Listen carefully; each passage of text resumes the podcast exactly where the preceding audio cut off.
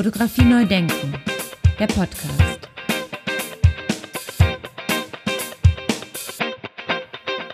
Ja, ganz herzlich willkommen zum zweiten Teil der Episode mit Michael Najar. Ja, in der vorangegangenen Episode ging das Gespräch quasi damit zu Ende, ob er denn jetzt tatsächlich ins All geflogen ist oder nicht. Und da schließen wir mal direkt an. Ja, und dann hast du es tatsächlich geschafft, äh, in das Raumschiff rein und hast die Erde von oben gesehen?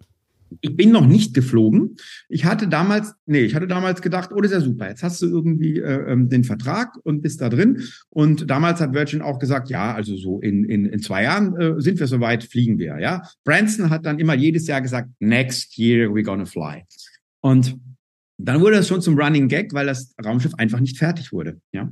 Und 2014 ist der Raumgleiter abgestürzt beim Testflug. Ja, dramatische Situation. Ähm, und das war ein großer Rückschlag für das Programm. Ähm, es war dann die Frage, geht es weiter? Ähm, ist das das Ende? Ähm, Branson war ähm, sehr natürlich mitgenommen und ähm, es gab war viele Wochen unklar, ob er das Projekt weiter finanziert und weiter treibt. Ja. Ähm, und es gab so grundsätzliche Fragen dann jetzt irgendwie, natürlich auch was die menschliche Hybris angeht. Geht man zu weit?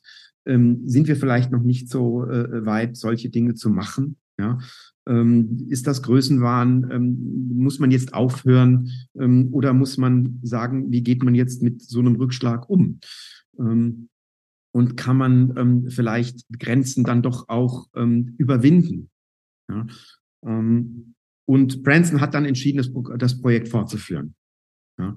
Und es wurde dann vieles geändert, redesigned, wieder von vorne angefangen, hat das Programm aber jahrelang äh, zurückgeworfen und es hat unfassbar lang gedauert und erst jetzt, vor zwei Wochen, im Juli, ist die erste privat bemannte Mission mit Virgin Galactic äh, mit dem Spaceship Unity ins All geflogen. Ich war im Mai jetzt noch dort und habe den letzten Testflug äh, ähm, fotografiert.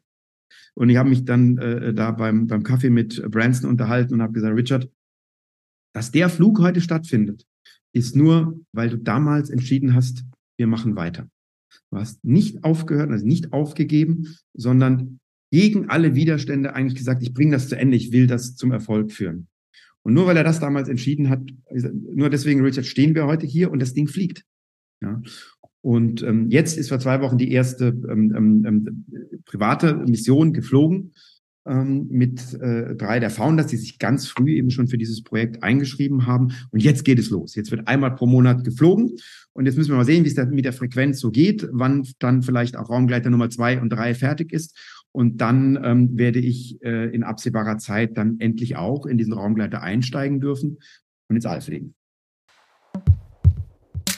es passiert ja wahnsinnig viel. Was mich ja, ähm, wie gesagt, auch interessiert, ist dieser technologische Sprung. Der, der Weltraum öffnet sich jetzt für sehr viele ähm, Menschen. Ja, und es ist alles noch im Versuchsstadium, ja. Und ähm, wir sind jetzt sozusagen in, äh, in, diesem, in dieser Pionierphase noch, dass wir etwas ausprobieren werden, was noch sehr experimentell ist. Aber ähm, es wird in Zukunft wahnsinnig vielen Menschen äh, möglich sein, ins All zu reisen, die Erde von oben zu sehen, auf Raumstationen äh, sich aufzuhalten. Für meinen Sohn, Neo, der ist jetzt äh, zwölf, der hat heute Geburtstag, der ist jetzt zwölf. Und ähm, der ist natürlich von Anfang an mit diesem Thema auch ähm, groß geworden. Ja? Und wenn der mal Mitte 20 ist, dann ist es für den ganz normal, dass der sagt, Papa, ich bin übers Wochenende auf der Raumstation, ich bin im All.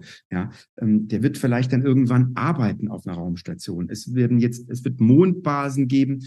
Ähm, wir werden ähm, fest installiert auf dem Mond leben und arbeiten. Und ja, wir werden Mitte äh, der nächsten Dekade wahrscheinlich die erste Marslandung erleben. Und wir werden von einer ähm, hin, wir werden uns zu einer biplanetaren Spezies entwickeln. Wir werden zwei Planeten bewohnen die Erde und den Mars. Ja? Und ähm, da muss man sagen, das ist jetzt in dieser Dekade ähm, beginnt das alles, weil die Technologie so einen Sprung macht. Und es wird kommen. Wir werden massiv ähm, in den, ins All reisen. Jetzt hast du ja eine ziemliche Ausbildung genossen, um überhaupt sozusagen vorbereitet zu sein. Glaubst du denn, dass es in Zukunft so runtergeschraubt werden kann, dass, dass jeder damit fliegen kann? Ja, das, was ich jetzt gemacht habe, ist auch gar nicht notwendig für den Raumflug mit Virgin Galactic. Hm, ich habe das gemacht, weil es mich in, in, in interessiert hat einfach. Ich wollte wissen, wie sich professionelle Astronauten, was sie für eine Ausbildung machen müssen. Ja, mich hat diese diese diese Extremerfahrung interessiert. Das wird aber in Zukunft nicht mehr notwendig sein. Ja, du wirst mit einer äh, minimalen, kurzen Einführungs- und Ausbildungsphase in der Lage sein, einen Raumgleiter zu besteigen. So kommen wir mal ein bisschen wieder, wir sind so ein bisschen abgedriftet, weil ich so fasziniert davon war, dass du äh, quasi in diesen Raumgleiter steigen wirst. Aber jetzt kommen wir mal so ein bisschen wieder zurück in deine Arbeit. Wie gehst du denn dann vor? Also wie ist dann die Vorbereitungszeit und welche Bilder bringst du dann mit, wenn du auf solchen extremen Episoden, äh, in, in solchen ex extremen Situationen fotografierst? ich fotografiere nicht äh, einfach drauf los. Das würde auch in diesen Situationen gar nicht gehen. Ich muss, ich habe da eine begrenzte Zeit, äh, die ich arbeiten kann, die ich fotografieren kann. Viele Dinge kann ich nicht äh, wiederholen. Ja, ähm, wenn ich einen Raketenstart fotografiere, äh, kann ich nicht sagen, oh, ähm, da war jetzt die falsche Belichtungszeit, können wir bitte nochmal.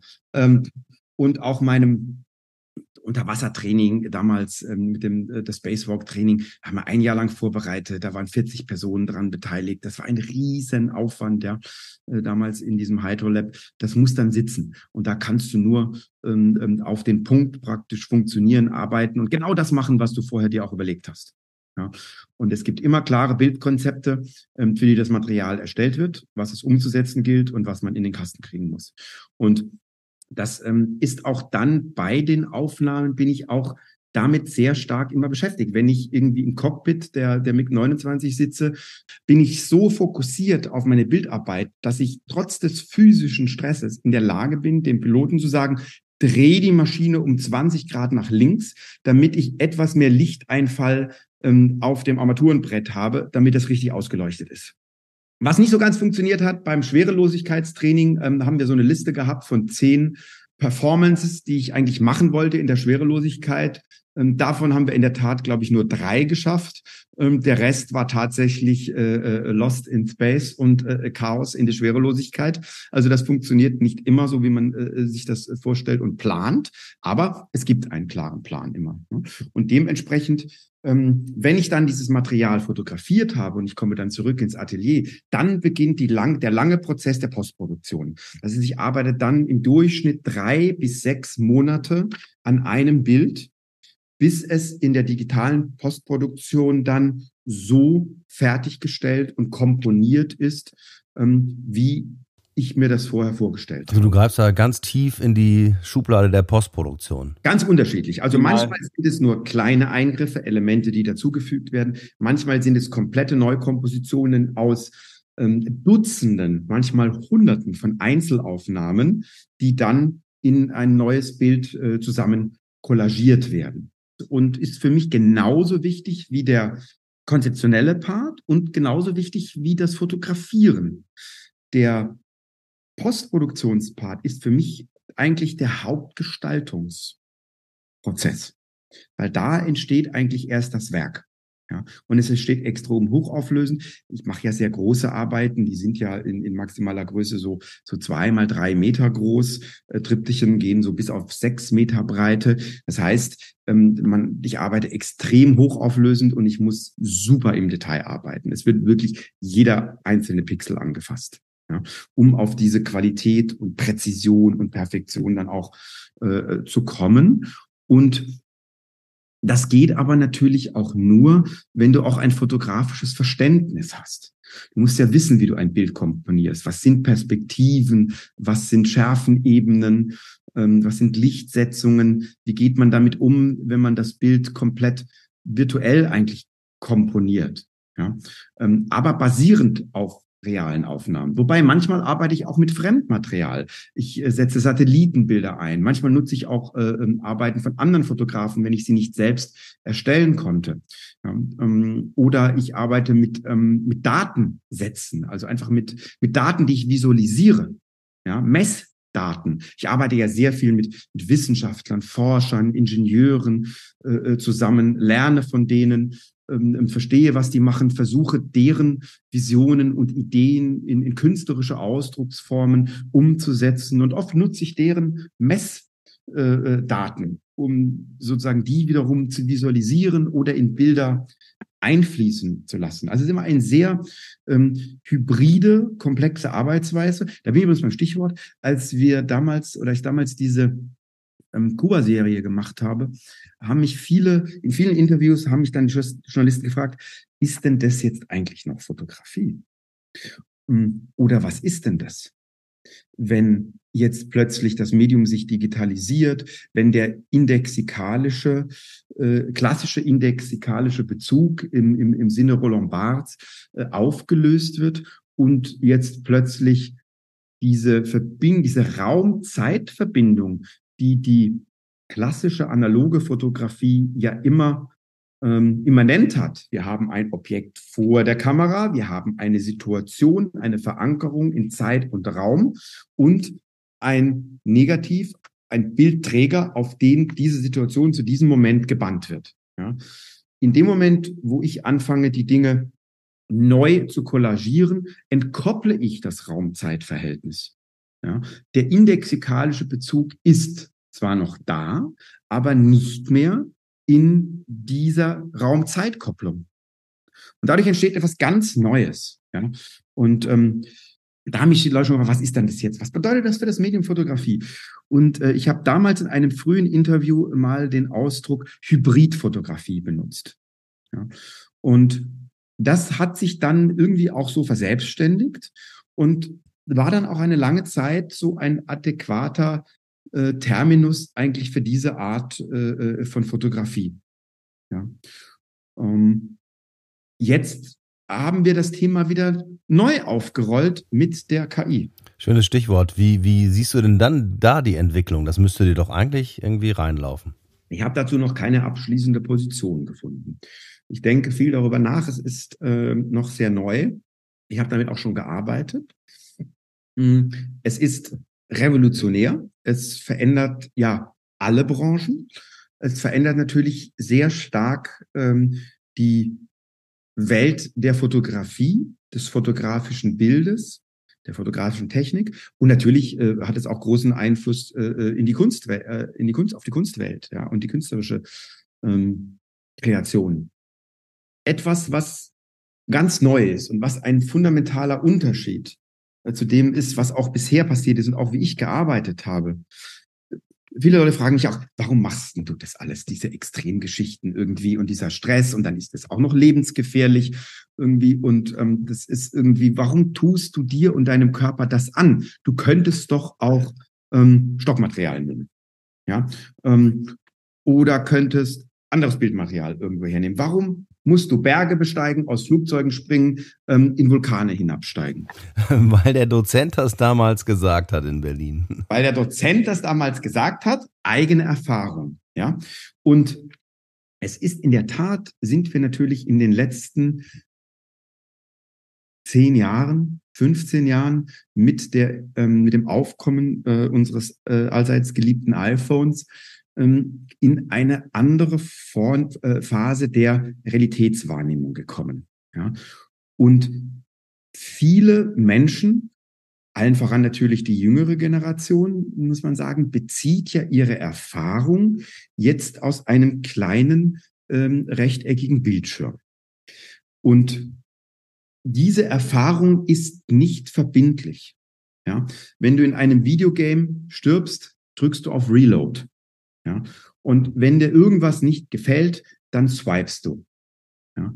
Ähm, du bist, also du hast ständig eine simulierte Realität, die dir aber immer wieder als Erfahrungswelt übergestülpt wird. Und viele Menschen denken eben, dass daraus ziehen sie tatsächlich Erfahrungen. Das tun sie nicht. Es sind nur Informationen. Es ist keine Erfahrung. Und diese virtuelle Pseudo-Erfahrungswelt führt natürlich dazu, dass man auch nicht mehr in der Lage ist und auch nicht mehr bereit ist, Risiken einzugehen. Und man wird auch Risiken gar nicht mehr kalkulieren und einschätzen können. Ja, ja ich mache extreme Sachen, die auch oft riskant sind. Aber ich arbeite zum Beispiel nicht nur mit Profis. Wenn ich einen Piloten in der MiG 29 sitzen habe, ähm, der dreifache Loopings fliegt, irgendwie bei doppelter Schallgeschwindigkeit, dann weiß ich, dass der das kann. Dann muss ich dem vertrauen. Da kann ich nicht überlegen, oder wenn ich mit dem Fallschirm springe, ähm, kann ich auch nicht überlegen, oh verdammt, hat er den jetzt richtig gepackt? Geht der auch wirklich auf? Ja. Ähm, ich muss also bestimmte Dinge einfach auslagern können und sagen, da arbeite ich mit Profis, die haben die Erfahrung, die müssen wissen, was sie machen. Und ich bin der Profi in meinem Bereich, in der Bildgenese. Ja, ich muss gucken, dass meine Kameras laufen, dass ich mein Bildmaterial bekomme. Und dann muss ich anfangen, Erfahrung und Gefahr ins Verhältnis zu bringen. Und das ist ein wichtiger Erlebnis- und Erfahrungsprozess. Und diese reale Erfahrung, geht doch zunehmend in unserer virtualisierten, digitalisierten Welt, die auf dem Weg ins Metaverse ist, ja, ähm, verloren. Da siehst du auf jeden Fall eine Gefahr, dass äh, die jüngeren Menschen zum Beispiel dann äh, weniger eigene Erfahrungen machen? Ich würde es nicht als Gefahr sehen, ich finde es problematisch, ähm, dass man den Bezug zur real umgebenden Erfahrungswelt mit allen Freuden und Gefahren verliert. Ja. Und damit bestimmte Dinge einfach nicht mehr einschätzen kann. Und das führt ja auch zu einem anderen, zu einer anderen Selbstwahrnehmung, zu einer weniger risikoaffinen Persönlichkeit. Man wagt weniger, man wird einfach vorsichtiger. Und man denkt, man kann viele Dinge irgendwie so vermeiden oder wieder irgendwie nochmal neu reloaden. Und äh, ich habe einmal im Jahr äh, kommen die Viertklässler äh, aus der Schule meines Sohnes immer zum Atelierbesuch. Ja, ähm, und gucken sich Arbeiten hier an. Und dann fragen die und ich erzähle äh, äh über die Werke und so. Und mein Hauptratschlag an diese jungen Menschen ist immer, become a risk taker, become an adventurer. Die Leute müssen wieder Abenteurer werden. Sie müssen was wagen. Sie müssen Risiken auf sich nehmen, um neue Sachen zu entdecken, Neues zu erfinden, ähm, über Schwierigkeiten hinaus zu kommen, Grenzen zu verschieben. Dafür muss man Risiken eingehen und man muss sich das trauen. Ja, und man muss auch die Risiken lernen abzuwägen. Und das finde ich wichtig. Und deswegen ist meine Übersetzung, sagen wir, von einer realen Erfahrung über die digitale Collage, die digitale Konstruktion von Realitäten eine für mich extrem wichtige Komponente in der künstlerischen Arbeit, zu sagen, wir müssen die Umgebung real wahrnehmen und gleichzeitig transformieren sie, wir sie in eine virtuelle Wahrnehmungswelt. Und wenn, dann äh, schließen wir jetzt wieder den Bogen zur KI, da geht es jetzt alles verloren. Mit der KI können wir natürlich der Bildsoftware sagen, mache mir bitte ein Bild ähm, fotografiert aus einem äh, Kampfjet in 20.000 Meter Höhe, Sonne von links, oben, rechts. Person trägt Sauerstoffmaske und silberglänzenden Anzug und zack, dann ist das irgendwie in zehn Sekunden da. Und jetzt plötzlich lässt sich wirklich alles simulieren. Da sind wir wieder bei Baudrillard. Die Simulation wird jetzt so perfekt, dass sie null indexikalischen Bezug mehr haben muss, dass sie von der Realität überhaupt nicht mehr zu unterscheiden ist. Und dann können wir wieder den Kreis schließen zur ähm, dokumentarischen Fotografie, zur Frage, ähm, was ist jetzt eigentlich Realität, was ist Wahrheit? Ich bin übrigens im September, habe ich eine große ähm, Ausstellung und Präsentation auf, der, auf dem Ars Electronica Festival in Linz. Und ähm, das Thema, diesjährige Thema ähm, des Festivals ist Who Owns the Truth? Und das ist genau der Punkt. Ja? Ähm, jetzt gehen wir in so viele, nicht nur Realität, sondern Wahrheitsebenen in allen Bereichen dass das die große Herausforderung jetzt in die Zukunft, für die Zukunft ist. Welche Wahrheit wollen wir eigentlich haben? Welche wollen wir, auf welche einigen wir uns?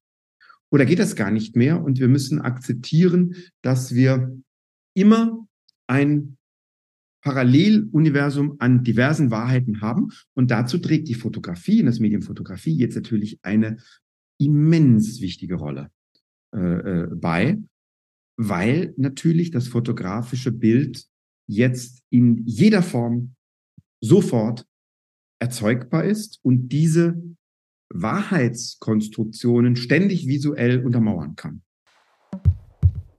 Also jetzt sagen wir für, für Künstler wie mich, die so arbeiten, so aufwendig, äh, auch so lange in der Postproduktion, ist das jetzt ein, auch ein ähm, nicht einfacher Transformationsprozess. Wir haben zum Beispiel eine neue Arbeit gemacht. Ich habe das Starship von SpaceX im, im Mai äh, fotografiert, den ersten Start dieses gewaltigen äh, Starships. Ja. Und äh, da bin ich da, da dahin gereist und war da wochenlang und war am Launchpad und habe mit verschiedensten Kameras den Start aufgenommen und ähm, habe dann ähm, Wochen und Monate lang dann an diesem Bild gearbeitet und haben Kompositionsarbeit äh, gemacht, bis das Werk fertig war. Und dann habe ich das unter anderem auch äh, an ähm, die New York Times geschickt, an die Bildredaktion dort. Und da kommt als erste Frage der Redakteurin, ist das Bild mit KI erzeugt? Da war ich im ersten Moment wirklich sprachlos und schockiert, ähm, weil ich natürlich nie im Leben darauf gekommen wäre, äh, dass sozusagen diese Diskussion jetzt wieder aufgemacht wird. Aber klar, ähm, macht natürlich Sinn. Ein so ähm, mal, visuell erstmal überwältigendes äh, Motiv, ja, was wiederum so zwischen Realität und Simulation oszilliert, ja. wo ich dann fragen muss, kann das jetzt so gewesen sein? Ähm, kann das, ist das so fotografiert? Wie kommt diese Bildkomposition zustande? Ist jetzt natürlich der erste Impuls zu sagen, oh, KI generiert. Ja, und ähm, das macht natürlich jetzt einen ganz neuen äh, Dialog auf, den wir eigentlich vor 30 Jahren begonnen haben mit dem Aufkommen der Digital Digitalisierung, der, dem Übergang von analog zu digital und dem Eingriff mittels Software in die Bilder. Jetzt könnte man meinen, 30 Jahre Diskussion müssten wir uns endlich damit davon verabschiedet haben, dass die Fotografie uns in irgendeiner Form ähm, etwas über die Welt und die Wahrheit und die Realität erzählt. Das ist aber nicht so. Die Wahrnehmung der Menschen hängt immer noch an diesem Urglaube, dass es einen indexikalischen Bezug gibt, dass uns die Fotografie etwas über die Wahrheit erzählt. Das ist verankert. Das greift natürlich die KI auch wieder auf. Ne? Sehr gut. Jetzt würde mich nochmal interessieren, gibt es denn jetzt auch schon so Pläne, was wir als nächstes erwarten können von dir sozusagen? In der Pandemie konnte ich, äh, wie wir alle, kaum reisen. Und das war aber auch natürlich Zeit zum Nachdenken. Hm, wie machst du weiter? Mit welchen Themen beschäftigst du dich äh, jetzt in der nächsten äh, Werkserie? Die Outer Space Serie geht schon weiter äh, bis zu meinem Raumflug. Aber es war mir dann doch wichtig, den Blick nicht nur sozusagen von unten nach oben äh, zu richten in den Weltraum, sondern mh, hm, wenn wir über Weltraumtechnologie sprechen, geht es da auch sehr viel darum, wie schauen wir denn aus dem All auf die Erde hinunter? Ja, und die Erdbeobachtungssatelliten, die Technologien, die uns den Planeten äh, neu vermessen, ähm, sind ja unglaublich wichtig für die Thematik Klimawandel und Transformation des Planeten. Ja, was passiert denn gerade mit unserem Planeten und warum passiert es und wie passiert es und wo passiert es und was passiert? Ja, und all das, was wir wissen und wir wissen so viel wie noch nie in der Menschheitsgeschichte über unsere natürliche Umgebung, über unseren Planeten. Wir haben einen ungeheuren Daten- und Kenntnisstand über das Funktionieren des Planeten. Und deswegen wissen wir auch, dass gerade so viel schief geht und so viel kaputt geht und sich so viel verändert. Und ähm, wenn wir darüber reden, wie die Gletscher abschmelzen, wie der Meeresspiegel ab, äh, ansteigt, dann wissen wir das nur aufgrund Vermessungstechnologien, die wir eben als Infrastruktur im den erdnahen Orbits platziert haben. Und das gibt uns jetzt den Kenntnisstand, dass uns klar wird, wir sind absolut auf einer sehr gefährlichen Strecke und wir fahren eigentlich direkt gegen eine Wand, wenn wir nichts ändern.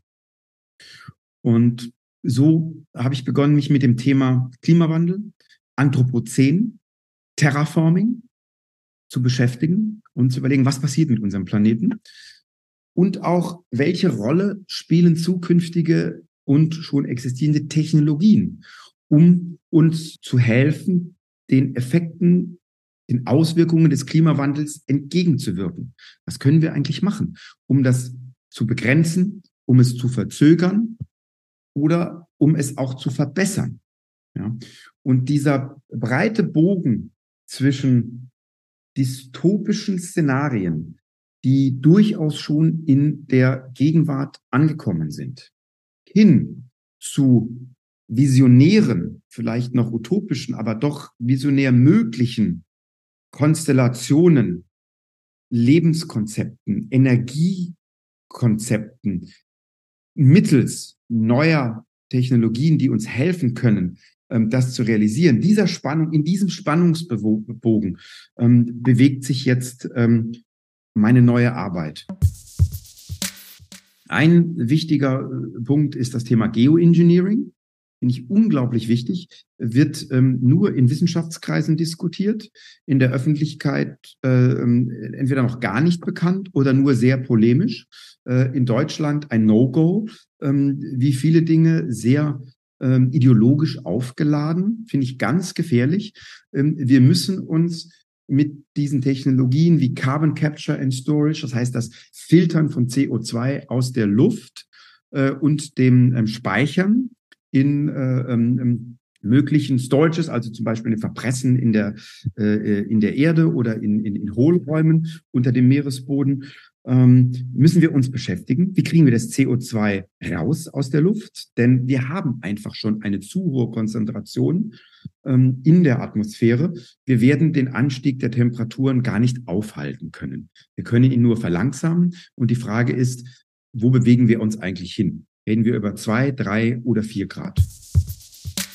Sehr problematische ähm, Ideen wie das Solar Radiation Management, das heißt das Einbringen von Partikeln in die Stratosphäre, um Sonnenlicht zurückzureflektieren und damit die Erde abzukühlen.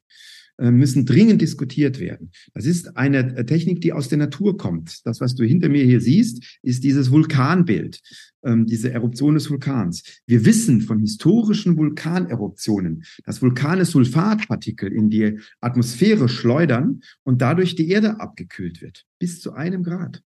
Ja, irre. Und mh, hm, Wissenschaftler überlegen eben diese aus der Natur inspirierte Idee jetzt technologisch umzusetzen. Ja, und diese Partikel in die Stratosphäre einzubringen, um die Erde abzukühlen. Aber was heißt das? Wer darf das? Welche Nebenwirkungen hat das? Aber wenn wir so weitermachen wie bisher, dann werden wir Mitte des zweiten, äh, äh Mitte der zweiten Hälfte dieses Jahrhunderts möglicherweise überstürzt diese neuen Technologien einsetzen. Wer setzt sie ein? Ein Staat, ein Unternehmen, eine Privatperson könnte eine Privatperson sagen, ich übernehme die Kontrolle über das Klima? Könnte sie.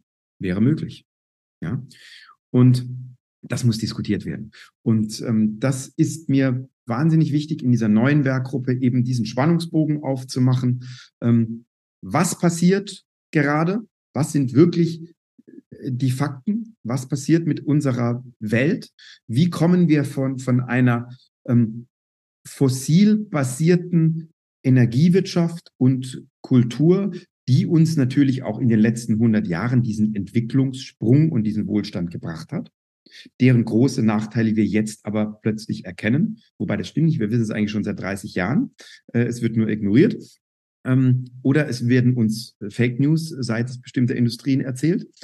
Ähm, wie gehen wir damit um? Wie, welche, wie schaffen wir die Transformation hin zu anderen äh, zu Energiesystemen, die eben nicht fossil basiert sind. Ja? Und wie kriegen wir eben das, äh, äh, ähm, das Carbondioxid äh, ähm, aus der Luft wieder heraus?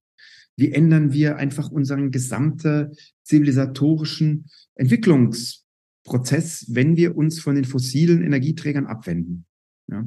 Und das finde ich ausgesprochen ähm, ähm wichtig. Und wie vorher gesagt, wir wissen, wir kennen die Fakten. Ja, es ist alles auf dem Tisch. Trotzdem reagieren wir nicht. Und der Mensch reagiert nicht auf Zahlen und Daten und Fakten. Er reagiert auf Bilder auf Emotionen. Und das ist etwas, was die Kunst leisten kann. Und das ist die Aufgabe von uns Künstlern. Wir müssen die Fakten emotionalisieren, sie in interessante Bildwelten überführen, um den Dialog auszulösen und dann auch Handlungen auszulösen. Sehr schöner Gedanke, lieber Michael. Äh, welche Bilder dürfen wir denn dann erwarten? Also was produzierst du quasi gerade? Also gibt es schon einige Arbeiten jetzt in der Serie. Ja, ähm, ich habe jetzt einiges äh, gemacht zum Thema also ähm, ähm, Vulkane, welche Rolle spielen äh, Vulkane eben als Basis für diese neuen Technologien. Ich habe auf Island schon ähm, die weltgrößte Versuchsanlage für äh, CO2-Capturing und Storage fotografiert. Die zieht also absorbiert ähm, CO2 aus der Luft, verflüssigt es und verpresst es ähm, in 1000 Meter Tiefe im Boden. Ja. Ähm, ganz spannend. Mittels in, innerhalb von zwei Jahren ist das CO2 mineralisiert, ist weg. Ja, fantastische Technologie, ähm, aber natürlich noch sehr klein. Prototypen äh, muss alles skaliert werden. Ich habe Arbeiten gemacht äh, zur Konstruktion von künstlichen Bäumen und künstlichen Blättern. Ja, künstliche Blätter, die eben die Photosynthese ähm, imitieren. Also sprich ähm, aus der Luft mittels Licht ähm, und Wasser ähm, ähm CO2 absorbieren und Sauerstoff und Glucose wieder abgeben. Ja. Ähm, dann Energieträger, fliegende Windturbinen, ja, wird die Zukunft äh, der Windenergie. ja, dazu habe ich gearbeitet. Food Production, also Vertical Food Production. Wie können wir sozusagen, das große Problem ist die Ernährung. Ja? Ähm, wie produzieren wir in Zukunft nachhaltig ähm, vielleicht eben ähm, ähm Nahrungsmittel, die gar nicht mehr natürlich wachsen, sondern äh, künstlich äh, äh eben wachsen in pro großen Produktionshallen. Wichtiges ähm, Thema. Ja. Fusionstechnologie, hochspannend. Wenn wir das erreichen könnten eines Tages, ja, äh, könnten wir unsere gesamten Energieprobleme lösen. Für die Fusionsenergie brauchen wir aber zum Beispiel äh, eine ganz wichtige Ressource, Helium 3.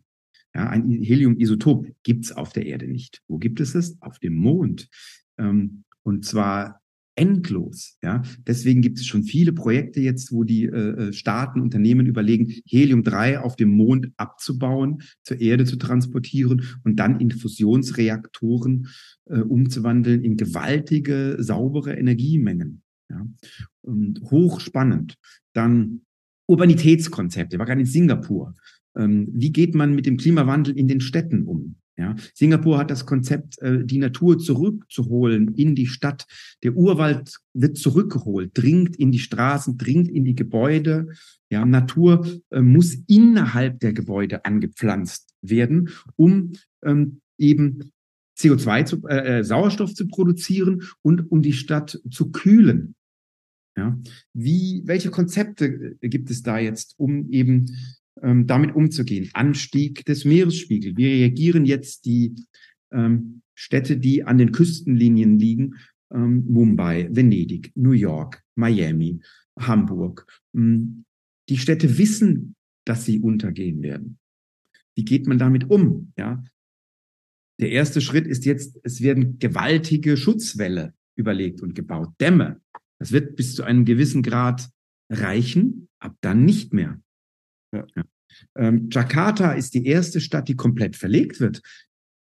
Die Menschen dort, die Regierung weiß, dass Jakarta untergehen wird. Ja? Die gesamte Stadt wird jetzt an einen höheren Ort verlegt und neu aufgebaut, weil sie da nicht an ihrem jetzigen Ort nicht mehr als Hauptstadt zu halten ist. Ja?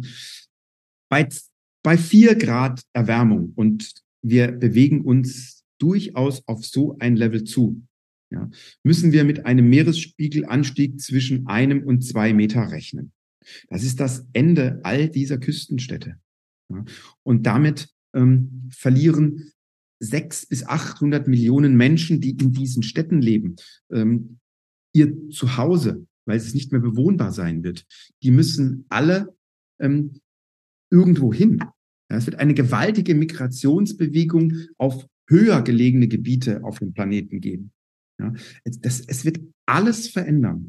Und da alles mit allem zusammenhängt, da alles miteinander verbunden ist, und das ist auch wichtig, das muss uns klar werden, ähm, dass die Dinge so interaktiv miteinander vernetzt sind, dass an jeder Schraube, die wir drehen, irgendwo anders ein Effekt entsteht. Es gibt die, ähm, die Theorie, die wissenschaftliche, äh, keine Theorie, sondern äh, Erkenntnis eigentlich, Konzept der sogenannten planetarischen Grenzen. Es gibt neun definierte planetarische Grenzen. Wenn wir uns innerhalb dieser Grenzen bewegen, können wir ein nachhaltiges, funktionierende, nachhaltige funktionierende Koexistenz als menschliche Spezie mit unserer Umwelt haben. Wenn wir diese Grenzen überschreiten, kommen wir in eine Danger Zone, von der wir nicht wissen, was passiert. Und wenn dann verschiedene Gefahrenzonen interagieren, wenn wir also mehrere dieser Linien überschreiten, dann kann es zu dem Auslösen von Tipping Points und Interaktion dieser Tipping Points kommen. Und dann kann uns das gesamte Erdsystem ähm, eigentlich außer Kontrolle geraten. Kriegst du diese neun Punkte zusammen? Ich weiß nicht, ob ich jetzt alle zusammenkriege, aber es ist natürlich das Thema Klimawandel. Äh, es ist das Thema Meeresspiegelanstieg. Es ist Versiegelung äh, der Böden. Es ist das Artensterben. Ganz wichtig. Darüber reden wir viel zu wenig. Es ist die Ozonbelastung. Es ist auch ganz wichtig der Stickstoff- und Phosphorkreislauf, die Überbevölkerung. Wir haben als Spezies eigentlich nur so überlebt und uns entwickelt, weil wir natürlich auch alle bisher ernähren können. Und wir können das nur aufgrund der Erfindung des Haber-Bosch-Verfahrens und der Stickstoffdüngung. Ohne Stickstoffdüngung wären wir zu Anfang des letzten Jahrhunderts nicht in der Lage gewesen, diese ständig steigende Bevölkerung zu ernähren. Ja, aber heutzutage ist die Stickstoffbelastung der Böden in der Landwirtschaft ein Riesenproblem. All diese Dinge sind miteinander verbunden. Und da sind wir eigentlich dann auch wieder bei meinem Lieblingswissenschaftler, Forscher, Universalgenie und ersten Entdecker all dieser Dinge, und das ist Alexander von Humboldt. Humboldt war der allererste, der Anfang des 19. Jahrhunderts mit seinen fantastischen äh, Südamerika-Reisen ähm, verstanden hat und herausgefunden hat, dass alles mit allem zusammenhängt in der Natur und verbunden ist. Und wenn wir eine Stelle verändern und verletzen, irgendwo anderen auf dem, anders auf dem Planeten Konsequenzen daraus resultieren. Ja, und das ist jetzt äh, 200 äh, Jahre her, über 200 Jahre. Und ähm, die, die Erkenntnisse und Ideen von Humboldt sind so aktuell wie nie. Wir müssen uns von der romantischen Idee ähm, ver verabschieden, dass es noch eine unberührte Natur gibt. Wir kommen da auch nicht hin zurück. Wir können nicht ähm, sozusagen die Natur wieder ähm, ähm, intakt setzen und glauben, dass wir eine funktionierende, unberührte Natur wieder regenerieren können. Das ist vorbei. Das wird es nicht mehr geben. Es wird eine postnatürliche Umgebung geben, die immer eine Symbiose aus Technologie, ähm, Eingriff des Menschen in die Natur und natürlichen Prozessen ist. Die Frage ist nur, wie finden wir da jetzt eine Balance? Ja, es gibt den Begriff der Technosphäre. Technosphäre ist, sind all die künstlichen Produkte, die wir auf diesem Planeten erzeugt haben vom Handy über diesen äh, Computer, über das Auto, äh, das Flugzeug, die, ähm, die, die ähm, Autobahnen, die Häuser, die Städte, ähm, bis hin zur Infrastruktur, die wir im All, die Technosphäre, Technosphäre weitet sich ins All aus. Wir überziehen gerade den gesamten Planeten mit einem Satellitennetzwerk äh, von Starlink. 60.000 Satelliten werden im All platziert jetzt, die den gesamten Planeten umhüllen. Ja? Das bezeichnet man als Techno. Sphäre, Technosphäre. Und die wiegt inzwischen, fragen mich nicht, wie man das gemessen hat, aber sie wiegt inzwischen mehr als die gesamte Biosphäre. Ja? Die natürlichen Elemente auf diesem Planeten. Es ist auch logisch, dass das im Konflikt steht. Ja? Und dieser Konflikt bestimmt die Zukunft der menschlichen Spezies. Wie gehen wir damit um? Wie erhalten wir einen nachhaltigen, lebenswerten Planeten trotz dieser massiven Eingriffe, die wir ständig ähm, der Erde antun. Ich habe dann auch schon mal gelesen, sofortiges Kinderkriegen, stopp. Ja, das sagen viele. Ja, ähm, kann man jetzt, ist auch so ein Thema, kann man jetzt in dieser Welt noch Kinder kriegen? Ähm, meinerseits, also aus meiner Perspektive ein unbedingtes Ja, weil es geht um einen Wahrnehmungs-, Perspektiven-, Möglichkeitswandel, den unsere Generation so vielleicht gar nicht mehr vollziehen kann. Ja, wir sind in vielen Dingen zu bequem, äh, zu wenig beweglich. Ja, ähm, wir brauchen diese neue und junge Generation mit neuen Gedankengängen und Ideen, um eine neue Zivilisation auch zu schaffen oder sagen wir eine die Zivilisation in eine neue Stufe zu führen. Ja, ich fürchte, ich muss ja dann immer erst einen großen Knall geben, weil der Mensch selber scheint ja nicht daraus zu lernen aus seinen Fehlern. Äh, beziehungsweise er führt nicht die notwendigen Konsequenzen durch. Es wird wahrscheinlich ein Destruktionsprozess einsetzen müssen, aus dem heraus sich wieder ein neuer Kreationsprozess entwickelt. Und da ist es umso wichtiger, ähm, dass man eben auch mit äh, real mit der Umwelt verbunden ist. Ja, also dass man weiß, was sind Berge, was sind Flüsse, was sind Meere, was sind Naturkatastrophen, was sind Naturgefahren. Ja, das lässt sich nicht auf Instagram und TikTok erfahren und lösen. Ja, dazu muss man raus in die Welt, um sie zu erleben. Ja, und ähm, man muss mal auf einem äh, Gletscher stehen und man muss mal auf einem kollabierenden. Ich habe letztes Jahr eine Expedition gemacht äh, in die Arktis und ähm, man muss dann, also nachts sind wir dann irgendwie vor einem gewaltigen Gletscher dann äh, stehen geblieben bei, bei Mitternachtssonne und dann ist dieser Gletscher kollabiert. Ja, dann hat er angefangen, ist er zusammengebrochen. Ja, das muss man mal erlebt und gesehen haben, was es bedeutet, dass ein stabil geglaubtes System plötzlich zerbricht, zerfällt, kaputt geht. Ja, ähm, das ist beängstigend und das macht was mit einem, wenn man das sieht. Ja, und das ist auch ein bisschen gefährlich, oder? ja, das war wieder extrem gefährlich. Trotzdem konnte ich es nicht lassen, drei äh, Stunden mit dem Schlauchboot an diesem Gletscherlinien lang zu fahren, um zu fotografieren, äh, in der Hoffnung, äh, dass es nicht gerade da abbricht, wo ich jetzt bin. Ja, ähm, da hatte doch das, äh, das fotografische Bild wieder deutlich Vorrang vor der eigenen Sicherheit. Kommen wir zur letzten Frage, äh, Michael. Du hast ja auch einen zwölfjährigen Sohn, wie du vorhin erzählt hast. Ähm, wie ist das dann mit der Fotografie in der Schule oder die, das Gespräch über die Wahrnehmung von Bildern und so weiter? Findet das statt? Und wenn nicht, muss das mehr stattfinden? Das findet teilweise statt, aber nicht genug finde ich. Und ich finde, man muss es massiv in die Schule tragen, die Form äh, der Medienerziehung, überhaupt der generelle Umgang einfach mit der, äh, mit dieser, mit der Medienwelt, äh, muss ein, eigentlich ein äh, primäres äh, Fach in der Schule sein und werden und die Fotografie eigentlich im Besonderen. Ja, und ähm, da sind wir eigentlich wieder bei Wilhelm Flusser, ähm, der vor 30 Jahren schon gesagt hat, Schrift wird verschwinden, ja, und bedauerlicherweise ist das tatsächlich so. Ähm, die jungen Leute haben ja keine Lust mehr, irgendwie noch ein Buch zu lesen, ja, eine Zeitung zu lesen, äh, zu schreiben. Ähm, es wird äh, über Siri diktiert ins Handy, ja, oder in den, äh, die E-Mails werden diktiert in den, in den Bildschirm.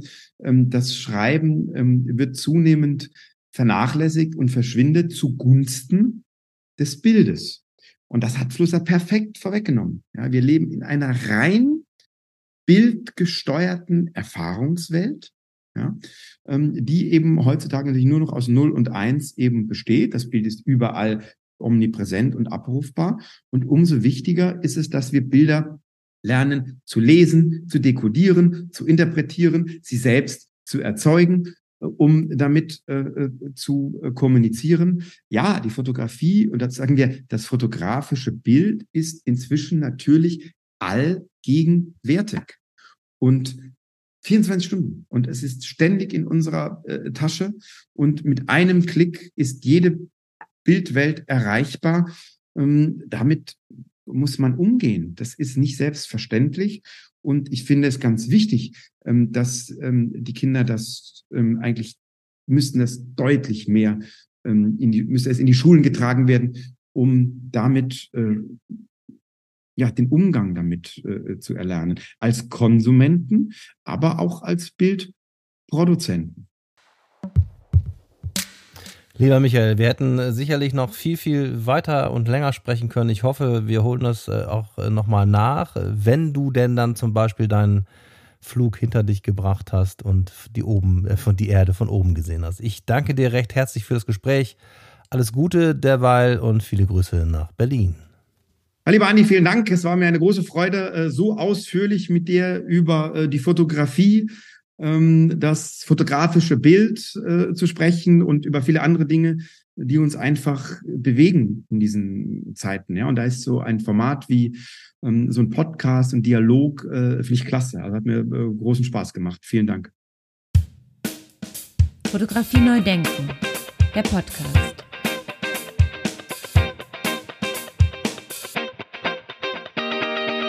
Ja, wer mehr wissen will über die Arbeit von Michael Najar, der kann sich informieren unter michaelnajar.com.